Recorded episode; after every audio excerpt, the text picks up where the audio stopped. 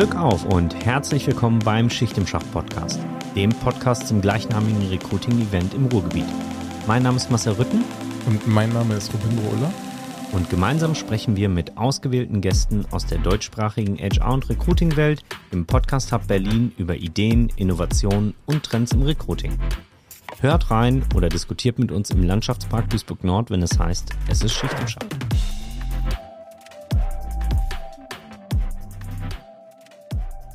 Unser heutiger Gast hat Geschmack, vor allem in Bierfragen. Ja, was aber vor allem hat, ist einen unfassbaren äh, Wissensschatz, wenn es um die besten Talente geht. Ja, wenn es darum geht, die besten Talente zu finden, sie zu halten. Ähm, deswegen würde ich sagen, herzlich willkommen, Michael Eger. Danke euch. Ähm, schön hier zu sein. Und so eine Begrüßung ist gleichzeitig so, dass das an so einem verregneten Dienstag irgendwie für ganz andere Stimmung sorgt. Ja, äh, auch von meiner Seite herzlich willkommen. Ich finde es interessant, dass du das gerade aufgegriffen hast. Erst letzte oder vorletzte Woche ist mir ein LinkedIn-Post aufgefallen, wo der Michael Eger als die absolute Stilikone der HR-Szene beschrieben wird. Ihr wisst, dass das alles Protest ist. Ne? Ich komme ja aus so einem sehr, sehr ökologisch grünen Haushalt und meine Eltern waren Streetworker, wie man sich das vorstellt. Also die 80er Jahre waren geprägt von Kord, Jute und Batik und äh, mein Vater sagt, äh, Krawatten und, und Kaschmir, das wäre meine Art des Protestes. Also was seine Jute war, äh, ist mein Kaschmir. Das ist ganz witzig, weil ich habe die Tage noch ein Foto von euch beiden gefunden aus ich sag mal, aus einer anderen Zeit. Ja. Vergangenen Jahren. Genau. Michael ohne Bart, Robindro in feinster äh, Management-Kluft mit Krawatte und Anzug. Das muss dann aber zehn Jahre her sein. ja, also das, das war auf jeden Fall schon ein älteres Bild, ja. Aber tatsächlich haben sich eure Wege schon so früh gekreuzt. Äh, die Wege, das war, ähm, ich glaube, das war das Bild von einer, einer Quadriga Sommerfestfeier vor vielen, vielen Jahren. Ähm, aber unsere Wege hatten sich schon davor gekreuzt, dank des legendären Neujahrsempfangs. Und bei dir waren es Bobbycars, an die ich mich erinnere, weil der Armin Trost damals, Professor Trost, irgendwie einen Bericht geschrieben hat über diesen jungen Typen von der Deutschen Bahn, der da ganz wilde Sachen im Recruiting macht. Und das war, glaube ich, so der allererste Aufschlag. Aber das ist wirklich schon lange her. Das ist noch länger her, ja. Ich habe mal mit Bobbycars rekrutiert. Dafür nehmen wir vielleicht eine extra Folge auf. ja. Aber Michael, damit die, die Hörerinnen und Hörer dieses Podcasts einen Einblick bekommen, wer du bist und was du machst, äh, kannst du dich vielleicht noch mal ein bisschen mehr vorstellen, was so deine Tätigkeit ist, wo du gerade bist und mit welchen Themen du dich beschäftigst? Mache ich gerne. Ähm, ich bin heute bei Mercer. Also Mercer ist eine von den großen HR-Beratungen dieser Welt und ähm, äh, bin da verantwortlich für ein Beratungsfeld, was sich Arbeitgeberattraktivität, Recruiting und Retention nennt, ähm, aufgestellt in einer Transformation Practice, heißt das in der Beratung. Also sprich, äh, die Practice, die sich darum kümmert, dass HR-Bereiche neu aufgestellt werden, dass äh, Unternehmen beraten werden im Kontext von Talentkonzepten, People-Konzepten und ähnlichem. Und ich bin eben der Spezialist, der sich um die Sachen kümmert, die mehr oder weniger nach außen gerichtet sind. Bei Retention ist das so ein bisschen im Übergang, aber es ist grundsätzlich sehr nah am Marketing dran und es ist grundsätzlich auch sehr nah an, an Vertriebsthemen dran. Und äh, wie ich da hingekommen bin, bin ich der klassische HR-Berater. Ich habe irgendwann mal, wollte ich Psychologe werden nach, dem, nach der Schule, ähm, habe im Zivildienst gemerkt, nö, das wird nichts, so Sozialbereich und so, das, das macht man nicht. Und habe dann äh, mir überlegt, was ich tue und was man dann so in den 90ern machte, wenn man nicht weiß, was man tut. Äh, Zahnmedizin oder Medien. Für Zahnmedizin war ich zu ungeschickt, also bin ich in den Medien, habe Medien studiert und wollte ans, ins Fernsehen und so diese ganzen Dinge. Also es ist schön, schön mit so einem Ansatz ran und bin dann aber ins Internet reingeraten, den ganzen Strudel der New Economy und habe in dem Zusammenhang ähm, Erfahrungen gemacht mit Arbeitgebern, die in kurzer Zeit äh, ganz schnell gewachsen sind. Also so von 60 auf 600 ist meine eine Praktikumsstation innerhalb von sechs Monaten gewachsen. Und ähm, mein Nachfolger als Praktikant hat dann erlebt, wie die abgewickelt worden sind. Und das war einfach wahnsinnig spannend in den 90ern, diese ganze Wachstumsphase und irgendwie super Investments und neuer Markt und alles, alles ganz spannend. Und das hat mich dazu gebracht, aus dem Bereich Internet, Internetkonzeption irgendwie an diese Schnittstelle zu HR zu kommen, HR, Change, Kommunikation. Und ähm, bin dann eben über einen Berufseinstieg in der kleinen Beratung in der Beratung gelandet, ohne dass ich das jemals vorhatte. Und das ist jetzt mittlerweile ähm, über 20 Jahre her. Also vermutlich wird sich das auch nicht mehr ändern. Aber das ist so ein bisschen äh, der Kontext, der dahinter ist. Und äh, was sich einfach gehalten hat, ist die Begeisterung für Marketing, die Begeisterung für Kommunikation, durchaus auch für Themen, die technologienah sind, ähm, auch wenn ich manchmal das Gegenteil behaupte, aber das macht sich natürlich wunderbar im Umfeld von Recruiting, das wisst ihr beide selbst. Äh, da kommt immer alles zusammen. Das muss, das muss gut gestaltet sein, das muss gut kommuniziert sein, da muss die Technologie und die Prozesse müssen stimmen. Und das ist schlichtweg was, ähm, was mich an dem Umfeld fasziniert und warum ich das bis heute mache. Das heißt, wann, wann rufen nicht Unternehmen? Wenn denen das Wasser schon bis zum Hals steht oder wenn die einen klaren Fahrplan haben oder brauchen, ähm, um in die Zukunft zu gehen? Also ho hoffentlich rufen Sie mich. Ähm, das ist ja so, dass das ähm, manchmal auch andersrum funktioniert. Aber grundsätzlich ähm, hast du beides. Also was ich nicht bin, ich bin kein Headhunter. Ähm, also sprich, ich löse jetzt nicht das akute Problem. Ich brauche jetzt ganz konkret auf die Vakanz irgendjemanden, sondern äh, mein Anspruch ist eher zu sagen, wenn du Leute bekommen willst oder Leute behalten willst, dann gehören da ja eine ganze Menge Facetten dazu. Und wir versuchen Unternehmen schon eher strategisch zu treffen, zu sagen, wie kannst du das Problem lösen, wenn du merkst, du kriegst die Welle nicht weg. Wie kannst du ein Thema lösen, dass du plötzlich mit lauter neuen Profilen zu tun hast und strukturell merkst, weißt nicht, wie du das Recruiting aufstellen sollst oder weißt einfach nicht, warum du die Leute nicht bekommst. Also es kann ja am Marketing liegen, das kann daran liegen, dass du äh, die falschen Dinge bietest, das kann daran liegen, dass dein Prozess nicht stimmt, das kann daran liegen, dass irgendwelche Fehler gemacht werden ähm, von den handelnden Personen. Und ähm, was wir einfach versuchen, ist ähm, durchaus Unternehmen jetzt nicht dann, wenn sie schon wirklich ganz knapp, also das ist dann immer schwierig, weil dann kommst du nicht mehr in die strategischen Fragestellungen rein, sondern idealerweise ist ein Unternehmen zumindest so weit, dass es sagt, wir haben noch ein bisschen Zeit in dem Sinne, dass wir die Dinge richtig machen können und jetzt nicht ähm, nur Firefighting betreiben. Kommt aber trotzdem auch vor, klar. Mhm. Jetzt hast du ja, haben wir ja gerade schon gehört, du bist schon etwas länger Teil dieser deutschsprachigen Recruiting-Welt. Ähm, überwiegt der Teil, dass du sagen würdest, die Unternehmen haben sich in den letzten zehn Jahren extrem gut entwickelt, äh, was ihre internen Recruiting-Strukturen und Strategien angeht? Oder sagst du, naja, eigentlich ist im Moment so viel Druck auf dem Kessel durch zum Beispiel demografische Entwicklung, ähm, dass eigentlich viel zu wenig getan wurde oder wird, ähm, um die Probleme, die wir in Zukunft haben werden, ähm, ordentlich in den Griff zu kriegen? Also ich Du findest so alles, ne? Das muss man einfach ehrlicherweise sagen. Also manchmal komme ich noch irgendwo hin und dann sind die Fragestellungen noch genau die gleichen wie 2000 oder 2001, ehrlicherweise. Also wo dann Prozesse teilweise noch nicht digitalisiert sind oder irgendwie äh, äh, man fast noch nach dem Geruch der Papierbewerbung gefragt wird. Das gibt's schon auch noch. Ansonsten hast du natürlich schon gesehen, das ganze ähm, Digitalisierungsthema äh, sich ordentlich etabliert hat, ähm, dass da auch viel experimentiert wird in dem Bereich. Also ich glaube, Recruiting ist schon so ein Bereich im HR, wo ziemlich viel Technologie zum Einsatz kommt, wo auch eine gewisse Offenheit besteht. Ähm, trotzdem merkst du, dass Recruiting im Prinzip, ich sage mal, das ist die direkteste HR-Funktion. Also sprich, wenn ein Einstellungsstopp kommt, merkst du es als erstes.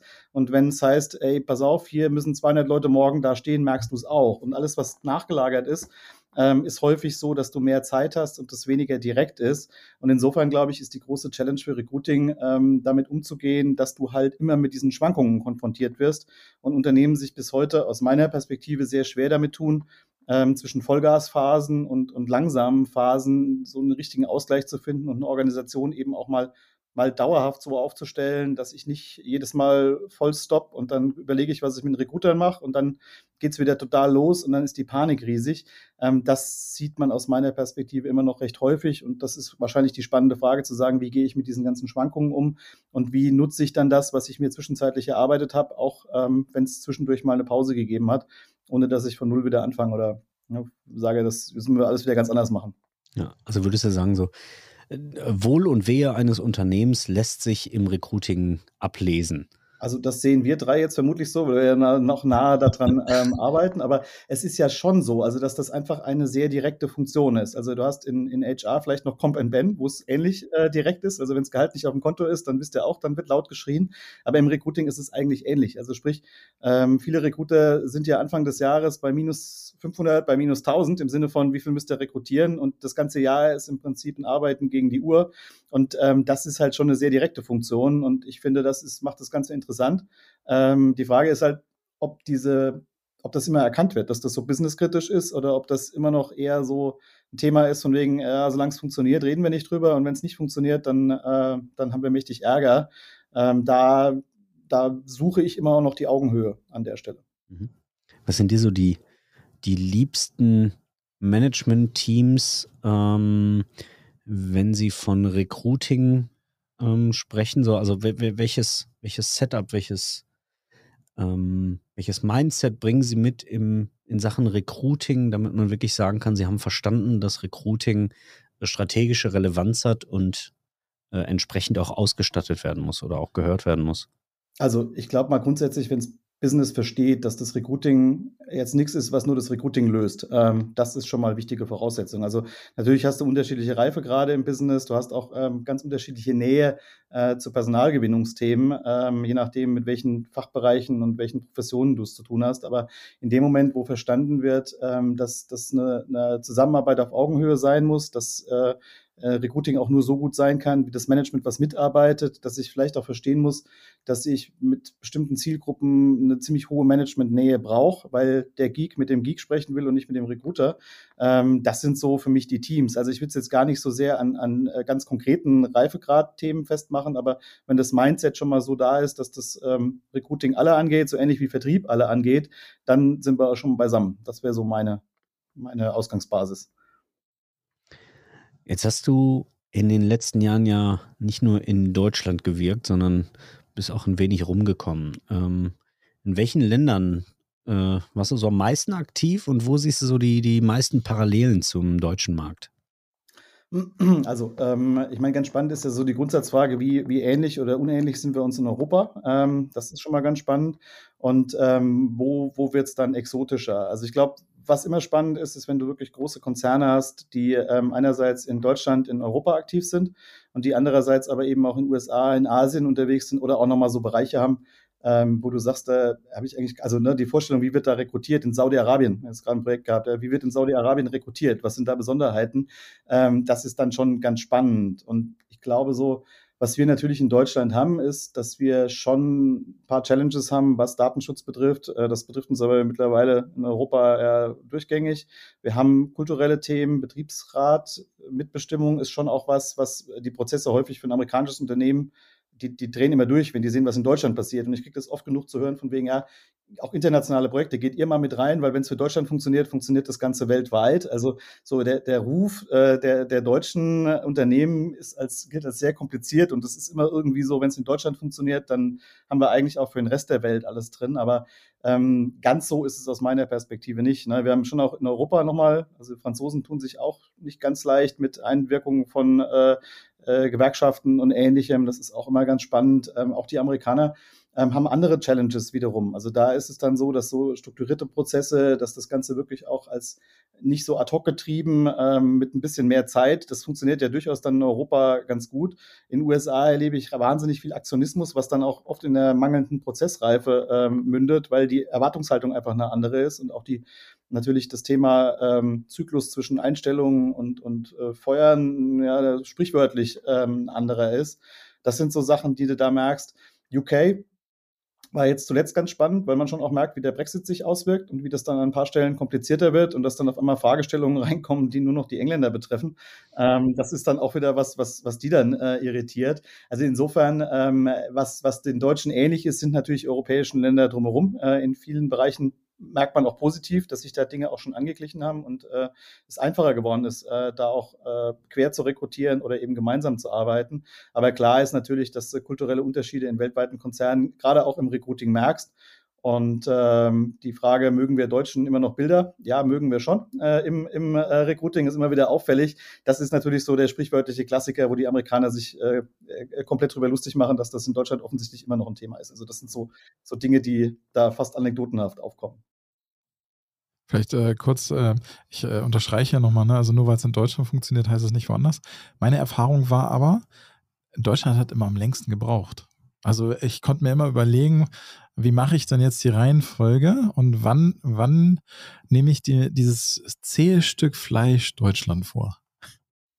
Ja, wobei, also ich meine, da ist halt der Punkt, ähm, wenn du ein deutsches Unternehmen hast, was ein deutsches Headquarters hat, dann ist es nochmal eine andere Ausgangssituation, als wenn du ein Multinational hast, der irgendwo ein andere äh, Headquarters hat und dann wiederum die Deutschen versucht reinzubringen. Und ich glaube, das ist halt ein bisschen, ich meine, wenn es von Deutschland aus gedacht ist, wir sind jetzt voll in Klischees, aber es ist tatsächlich immer noch so ein bisschen dieses Engineering und wir wollen es dann auch richtig machen und wir denken in Prozessen und das ist eben so positiv wie negativ. Ne? Es hält auf und es macht manche Sachen auch echt komplizierter, aber es ist schon so, dass ich nach wie vor, wenn du in so einem deutschen Unternehmen mit einer Struktur unterwegs bist und das Ganze dann auch aligned ist mit allen möglichen anderen Unternehmens Prozessen. Das hat schon auch seine Vorteile, wenn du dann eben wiederum in, in ähm, Kontexte kommst, wo du merkst, ähm, da ist gar kein Verständnis, dass das auch prozessgetrieben sein kann. Also deswegen ist es so, für mich ist das nicht schwarz-weiß und es ist auch nicht immer so. Ne? Es gibt genauso gut relativ unkomplizierte deutsche Unternehmen und unglaublich komplizierte amerikanische Unternehmen, also um das auch nochmal klar zu machen. Aber ähm, es ist halt schon irgendwo sowas, wo du merkst, ähm, die eigentliche Herausforderung liegt darin, dass das ein Prozess ist, der wirklich in jedem Land anders ist ja, und du musst dich schon ein Stück weit damit auseinandersetzen. Und die Grundsatzfrage in so Projekten ist ja immer, wie viel kannst du überhaupt global lösen und, und wie muss die Governance gestrickt sein, damit du die Unterschiede in den Griff kriegst, äh, die im Land existieren, sei es kulturell, hm, aber sei es eben auch rechtlich. Ne? Und dann hast du gar keine, gar keine Möglichkeiten zu reagieren. Aber ich meine, am Ende des Tages ähm, ist es doch immer derselbe Prozess, oder? Also ich meine, ein Unternehmen hat eine Stelle zu besetzen. Das Unternehmen schreibt die Stelle in welcher Form auch immer aus. Ne? Irgendjemand findet die Stelle im besten Fall interessant, bewirbt sich drauf, eine Bewerbung wird gesichtet, ähm, jemand wird zum Interview eingeladen, man trifft eine Entscheidung. Ähm, warum kann es dann international dann doch so unterschiedlich sein? Ähm, also da, da würde ich dir jetzt schon mal direkt widersprechen, weil ich glaube, dass sich da in dem Prozess deutlich was getan hat. Also das ist oft einfach die Denke, wir haben eine Vakanz, die müssen wir besetzen, also machen eine Personalanforderung, eine Ausschreibung und dann bewirbt sich jemand und dann geht das schon. Und ich glaube, was wir in den letzten Jahren ja gemerkt haben, ist, dass die ähm, dass wir so ein bisschen diese Denke im Sinne von A, es muss immer mit einer Vakanz losgehen und B, wir werden immer Bewerbungen kriegen, dass das so ja auch nicht mehr funktioniert. Und ähm, was du schon merkst, ist, dass Unternehmen versuchen, ein Stück weit loszukommen von dieser Einzelbetrachtung von Vakanzen, damit das nicht immer, die Stelle wird frei und dann schreibe ich aus, sondern damit das ein bisschen ein, ein Prozess wird, der sich ähm, zeitlich entspannt. Und na klar, in dem Moment, wo wir über Active Sourcing reden, ähm, ist das ja oft eben kein linearer Prozess mehr, sondern da hast du ganz viele Touchpoints in dem Prozess. Bist du eher wie beim Vertrieb. In, in, du sprichst halt ein paar Mal mit den Leuten und irgendwann stellst du sie ein. Und alleine das hat die Komplexität im Prozess aus meiner Sicht erhöht, weil eben dieses Lineare, was früher so schön war, von wegen, na, wie bei einer Bestellung, von wegen Bestellung geht ein und wird geliefert, ähm, das, das ist schon mal raus. Also will heißen, in sich tut sich schon mal was. Und eben dann hast du schon, je nach Land, ein bisschen andere Vorgehensweise. Also wenn du in Deutschland weißt, wir haben ja auch lange Kündigungsfristen und wir haben auch andere, ne? also auch der ganze Prozess, der führt ja schon dazu, selbst wenn du ihn gut machst, dauert er in aller Regel länger, weil da bestimmte Dinge einfach anders sind. Ähm, das ist schon mal was, was du bedenken musst an der Stelle. Und ähm, gleichzeitig, wenn du äh, in USA zum Beispiel Organisationen hast, die ganz viel mit Hourly Workers arbeiten oder wo du merkst, äh, das ist schon die Gig Economy, die bei uns so technisch gar nicht funktioniert und auch, auch arbeitsrechtlich so gar nicht funktionieren würde. Aber wenn du reines Recruiting hast, was auf, auf Freelancer ausgerichtet ist, dann bist du natürlich schon wieder in einem ganz anderen Spiel. Und das kann natürlich in einem Konzern so sein, dass das im einen Land so ist, in dem anderen Land so, dass du im einen Land eben Erforschung und Entwicklung sitzen hast und ganz andere Zielgruppen brauchst als in den Vertriebsstandorten Standorten und so. Also von daher ist das Land immer nur ein Faktor und die Unterschiede im Land häufig so, dass das dazukommt, aber dass die eigentliche Frage ist, was will ich denn da eigentlich tun und wie sieht das Recruiting da aus? Und das in Kombination mit den rechtlichen Anforderungen und den, den kulturellen und auch den, den sozioökonomischen äh, Fragestellungen führt halt schon dazu, dass das kompliziert werden kann. Jetzt haben wir ja in den letzten Jahren sowieso umfassende Umwälzungen erlebt. Ne? Also durch, durch Krisen, durch Kriege. Ähm, äh, wie weit lohnt sich dann überhaupt noch für ein Unternehmen, eine Strategie, ich sag mal, für drei bis fünf Jahre aufzustellen, wenn die nicht mehr das Papier, äh, Papier wert ist, auf dem sie steht? ich glaube, du brauchst einen anderen Zusammenhang oder ein anderes Verständnis von Planung. Ne? Also diese strategische Personalplanung ist ja lange Zeit gewesen, ich plane für nächstes Jahr ähm, meine konkreten Headcounts. So, und dann ist das eine, eine quantitative Personalplanung, welche Abteilung äh, wächst wie stark und, und äh, wie steuere ich meine, äh, meine Personalbudgets. Das war ja eigentlich die Anforderung. Und ich glaube, die Denke muss eher in eine Richtung gehen, dass man sagt, ähm, was haben wir eigentlich vor? Also wohl wissend, da können Schwankungen drin sein, aber wenn wir wissen, wir werden uns verändern von einem Hersteller für ähm, äh, Benzinmotoren, Dieselmotoren zu einem Hersteller von Elektromotoren oder ganz was anderem, dann kann man ja da schon ein paar Schlüsse rausziehen, wo man sagt, also wenn die Businessplanung halbwegs ausgeht und wir vorhaben, jedes Jahr dann irgendwie äh, um 20 Prozent zu wachsen, dann sind damit ja personelle Konsequenzen verbunden, die einerseits heißen, wo kommt überhaupt die Anzahl der Leute her, die aber auch heißt, ähm, vermutlich wäre ich nicht mehr glücklich, wenn ich mir nur Ingenieure ins Haus hole, die sich mit Benzinmotoren auskennen. Also sprich, so ein bisschen diese Business-Nähe zu verstehen und zu sagen, was haben wir hier vor, was gibt die Planung und welche Planung hat oder welche Konsequenzen hat das dann wiederum für die Menschen, die ich brauche, für die Skills, die ich brauche. Wenn du in so eine Planungslogik reinkommst, dann heißt das natürlich auch, dass du von deiner Recruiting-Logik und auch von deiner Personalentwicklungslogik wenn du das sauber aufstellst, dann, dann kannst du die ähm, Schwankungen auch ähm, insofern ignorieren, dass sich das auf zehn Jahre ja dann doch in eine bestimmte Richtung führen wird. Und wenn es anders kommt, kommt es anders. Aber wenn du das nicht machst, dann fängst du schon an, dich völlig falsch auszurichten, dann kommunizierst du die falschen Dinge, dann verzahnst du Recruiting und Personalentwicklung nicht, dann weißt du als Recruiting weiterhin nur, du musst Stelle XY besetzen und ähm, dir fehlt der Blick fürs große Ganze und die Frage, müssen wir das jetzt vielleicht irgendwie nochmal ganz anders angehen, weil da kommt nicht nur einer von denen ums Eck, sondern spätestens in fünf Jahren ähm, werden wir wahrscheinlich 500 von denen äh, im Jahr brauchen. Äh, das sind halt so die Themen, die damit verbunden sind. Also ich glaube, du musst eher ein bisschen verstehen, dass die, die, der Planungshorizont sich grundsätzlich ändert und dass ähm, du Recruiting auch nicht nur darüber steuern kannst, wie deine Personalplanung fürs nächste Jahr aussieht, sondern dass du viel näher ranrücken musst in die Frage, was haben wir eigentlich vor, wie sieht die Businessplanung aus, welche Konsequenzen hat das für Skills? Und weiß ich, wen ich brauche, weiß ich, wen ich habe, weiß ich, wen ich entwickeln kann, weiß ich, wen ich beschaffen muss. Aber führt das in der Realität nicht dazu, dass man dann so Beispiele hat wie äh, ein Geschäft transformiert sich, es wird etwas Neues auf den Weg gebracht, also nehmen wir das Beispiel, was du gesagt hast, ähm, irgendeine ingenieurlastige ähm, Produktion, die dann eher jetzt auf einem Produkt setzt, das vor allem zum Beispiel Datenanalysten braucht. Ja? So. Ähm, diese Entscheidung wird dann relativ kurzfristig getroffen. Ähm, Vielleicht hat man schon, sagen wir mal, einen Datenanalysten im Haus und weiß, ich brauche fürs nächste Quartal aber 15 weitere. So. Dann kommt das Business zum Recruiting, also völlig egal zu welchem Zeitpunkt die mit reingeholt worden sind. Ne? Aber die kommen dann eben zu dem, zu dem TA-Lead und sagen dann, äh, übrigens, wir haben ähm, entschieden, wir werden den Bereich wie folgt umbauen, brauchen dazu äh, 14 weitere Datenanalysten.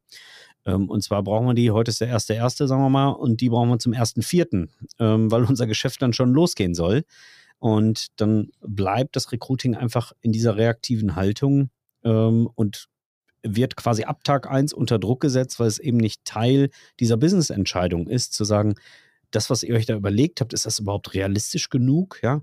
Ähm, müssen wir nicht eigentlich von dem ersten Vierten im nächsten Jahr sprechen, wenn wir von 15 Datenanalysten sprechen, weil alle anderen Unternehmen natürlich auch hingehen und sagen, ähm, wir wollen unser Business transformieren. Also wie realistisch ist das dann am Ende des Tages und führt das nicht eben dazu, dass diese, diese Volatilität ähm, das Recruiting per se unter Druck setzt? Also ich, ich glaube, wo du recht hast, ist, dass die Realität einfach so ist. Also das ist nach wie vor ad hoc getrieben. Und ähm, wenn du erster Erster hast und du sollst bis ersten Vierten liefern, ist das ja schon ganz gut. Ich kenne das auch so, dass die bis 1. November eigentlich hätten da sein sollen, obwohl du noch nichts wusstest davon am 1.12. Also ähm, das, das ist so und ich erlebe das nach wie vor so. Und ich habe selbst ja auch schon Recruiting-Abteilung geleitet und habe das gleiche Problem gehabt. Also wo du sagst, kannst noch dreimal über Planung reden und am Ende ähm, kriegst du dann eine Excel-Datei geschickt und da steht drin, ja, also jetzt mach mal, ne, so in die Richtung. Und ich glaube, ähm, das wird nur funktionieren, wenn man es wirklich annähert. Also A, wenn man die Frage ernsthaft stellt und, und ähm, wirklich auch versucht zu verstehen, was da an Planung kommt ähm, aus dem Business. Ähm, ich habe irgendwo bei einem Kunden mal gesagt, eigentlich muss der Recruiter zukünftig der Businesspartner sein. So, da war der Aufschrei groß, weil ihr wisst, wie verbrannt der Begriff Businesspartner ist. Aber ähm, eigentlich ist das genau der Gedanke, zu sagen, ähm, das ist nicht nur Recruiting, sondern es ist wirklich auch so dieses ganze Thema, also bei Mercer heißt das ja aus gutem Grund People Strategies, weil ich schon glaube, die erste Frage ist, wen brauchen wir denn zukünftig? Und dann muss die zweite Frage sein, wen haben wir denn davon oder wen, wen könnten wir entwickeln? Also wirklich zu verstehen, was für Skills gerade da sind, welche Skills auch wie entwickelt werden können. Und eigentlich muss dann die dritte Frage erst sein, wen müssen wir denn davon beschaffen und, und wie sieht das eigentlich aus und wie wird sich das im Laufe der Zeit verändern? Das ist komplex. Und ich glaube auch, dass dieses Thema uns noch eine Weile beschäftigen wird und auch dieses Verständnis, dass eben Recruiting äh, meine, ihr wisst ja, oder das merkt man ja auch, wenn das ad hoc funktioniert, funktioniert es halt nicht mehr. Ne? Dann sind die Headhunter überfordert, dann geht das ganz schnell. Dann gibt es keine Pipeline in dem Sinne, weil man sich noch nie mit dem Data Scientist beschäftigt hat vorher und gar nicht weiß, wo man anfängt äh, zu suchen. Und ähm, dann bleibt der Druck auf dem Recruiting und alle sind unzufrieden. Und insofern glaube ich, braucht es halt mal eine Schmerzphase in, in, vielen Unternehmen, wo man sagt, einerseits versuchen wir die Welle irgendwie so gut wie es geht zu bearbeiten, aber andererseits hören wir in der Phase nicht auf zu denken und wir nutzen vielleicht sogar die Phasen, wenn es mal langsamer wird, damit man rauskommt aus diesem ständigen Wellenthema und dass man sagt, also wir stellen die Fragen ans Business und das Business muss die auch beantworten. Dass wir sagen, was habt ihr vor? Was sagt die Planung? Ähm, können wir mal drüber reden, ob wir heute in der Lage wären, ähm, in Szenarien zu rekrutieren oder eben auch nicht und eben durchaus auch das Zusammenspiel mit Personalentwicklung mit demjenigen oder denjenigen, die zuständig sind für interne Stellenmärkte, wer immer das ist. Oder auch die Grundsatzfrage mal zu stellen, wer ist denn hier im Unternehmen eigentlich für Retention zuständig? Weil das ist jetzt keine Funktion, die du irgendwo findest. Also ich glaube, da steckt viel drin und es ist auch da wieder ein Mindset-Thema. Und ich weiß, und das ist ein bisschen das Privileg des Beraters, dass ich da provozieren darf und durchaus auch mal sagen kann, ja, ich weiß, dass das in der Realität anders ist, aber lasst uns drüber reden. Also sprich, das ist ja echt ein Mehrwert, den wir als Berater mitbringen können, dass wir auch mal, also sowohl in Richtung Business als auch in Richtung HR-Leitung, als auch in Richtung Recruiting selbst, diese Fragen stellen können und sagen können, macht das denn jetzt eigentlich Sinn, was ihr macht? Manchmal fliege ich wegen sowas raus. das, ist, das gibt's auch. Das ist das Risiko des Beraters wiederum. Aber du hast halt schon eine Chance, dass du, wenn du einen Spiegel vorhältst, mal in die Diskussion kommst und dann natürlich in, in entsprechenden Schritten dran arbeiten kannst, dass sich das auch in die richtige Richtung bewegt. Eignet ihr euch denn selbst als gutes Vorbild oder ist das eher Wasserpredigen und Weinsaufen? Na, das ist natürlich jetzt so eine Frage. Also ähm, ich sag mal so, ähm, wir sind ja auch historisch, das hatte ich eingangs gar nicht erwähnt, ähm, wir kommen ja aus einer Welt, dass Mercer eine kleinere Organisation gekauft hat. Und in der kleineren Organisation haben wir die Dinge alle selbst gemacht. Also da habe ich selbst das Recruiting-Team geleitet, war dann auch verantwortlich einerseits ähm, dafür, dass die Leute da sind, die wir suchen. Andererseits war ich aber genauso Business und äh, Consulting und habe die Leute selbst gebraucht an der Stelle. Und da hast du natürlich eine andere Vorstellung, wie du das machen willst, als wenn du jetzt in eine Organisation kommst, die äh, am Ende fast 100.000 äh, Mitarbeiter hat. Also wir sind ja nicht nur Mercer, wir sind ja auch Marsh, wir sind ja auch äh, Oliver Wyman. Ähm, das ganze, ganze Konzern heißt Marsh McLennan. Und ähm, da ist vieles natürlich auch als Shared Service Center angelegt. Da wird vieles auch aus den USA gesteuert, muss für Europa übersetzt werden und für Deutschland übersetzt werden. Also sprich, die Herausforderungen haben wir da selbst.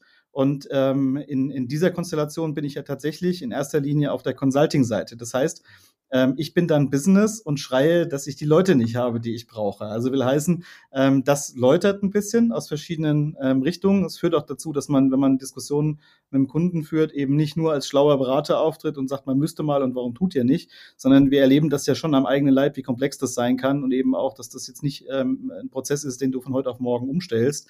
Aber wir führen die Diskussionen trotzdem intern und ähm, ich führe teilweise die gleichen Kämpfe aus einer anderen Perspektive, die ich dann wiederum ähm, bei, bei unseren unseren Kunden mit dem Recruiting führe. Ähm, und das, glaube ich, das hilft uns allen irgendwo. Ne? Also ich glaube nicht, dass wir alles super machen und du kannst es sicher besser machen. Ich glaube aber auch nicht, ähm, dass es ganz schlecht gemacht ist und ich glaube auch, dass wir uns in den letzten Jahren da massiv verbessert haben. Also so würde ich das Ganze im Moment mal einordnen. Ich hätte mal eine Frage, die ich den Michael schon lange mal fragen wollte.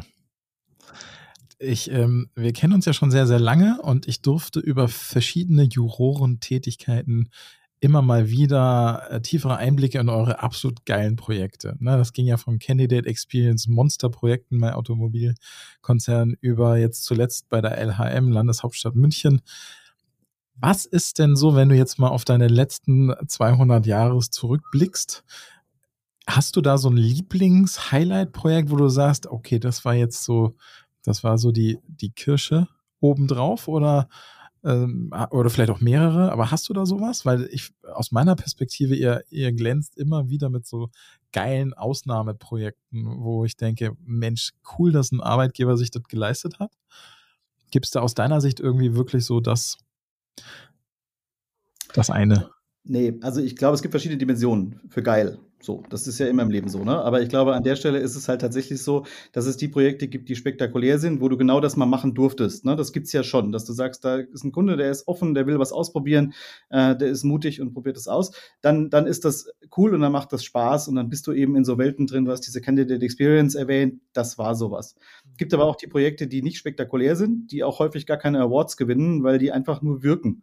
Also, ne, du, wo du sagst, du hast da irgendwie, da war ein Kunde, der hat eine Frage gehabt, der kommt von irgendwo her, dem hilfst du einfach nur auf ein Niveau zu kommen, dass er damit arbeiten kann. Das funktioniert dann super, aber damit wirst du niemals einen HR Excellence Award oder einen Trendance Award oder sowas gewinnen, weil das nicht spektakulär ist. Die mag ich auch. Und es gibt auch, und ganz ehrlich, ich meine, ich mache den Job 20 Jahre und ähm, ich mache den auch nach wie vor gerne gibt halt einfach auch die Projekte, wo du was machst, was du noch nie gesehen hast oder wo du sagst, äh, das finde ich immer noch spannend und das ist irgendwie, das reizt mich, ähm, weil ich einfach wissen will, wie Recruiting in Saudi-Arabien funktioniert oder ähm, wie das ist mit diesen ganz vielen Dienstleistern auf der RPO-Seite, wenn, wenn Recruiting outgesourced wird in Asien und du jedes Land anders steuern musst und sowas und das begeistert mich bis heute. Also insofern es ist jetzt nicht so, dass du, du, du A, hast ja natürlich hast du Lieblingskunden und, und Kunden, die du vielleicht ähm, äh, nur Zweitlieblingskunden hast an der Stelle, aber das ist immer eine, eine Frage der Gesamtkonstellation und ähm, was für mich den Wahnsinnsreiz ausmacht, ist halt genau die Bandbreite zwischen den Sachen, die wirklich cool sind und Spaß machen, zwischen den Sachen, die echt anstrengend und herausfordernd sind,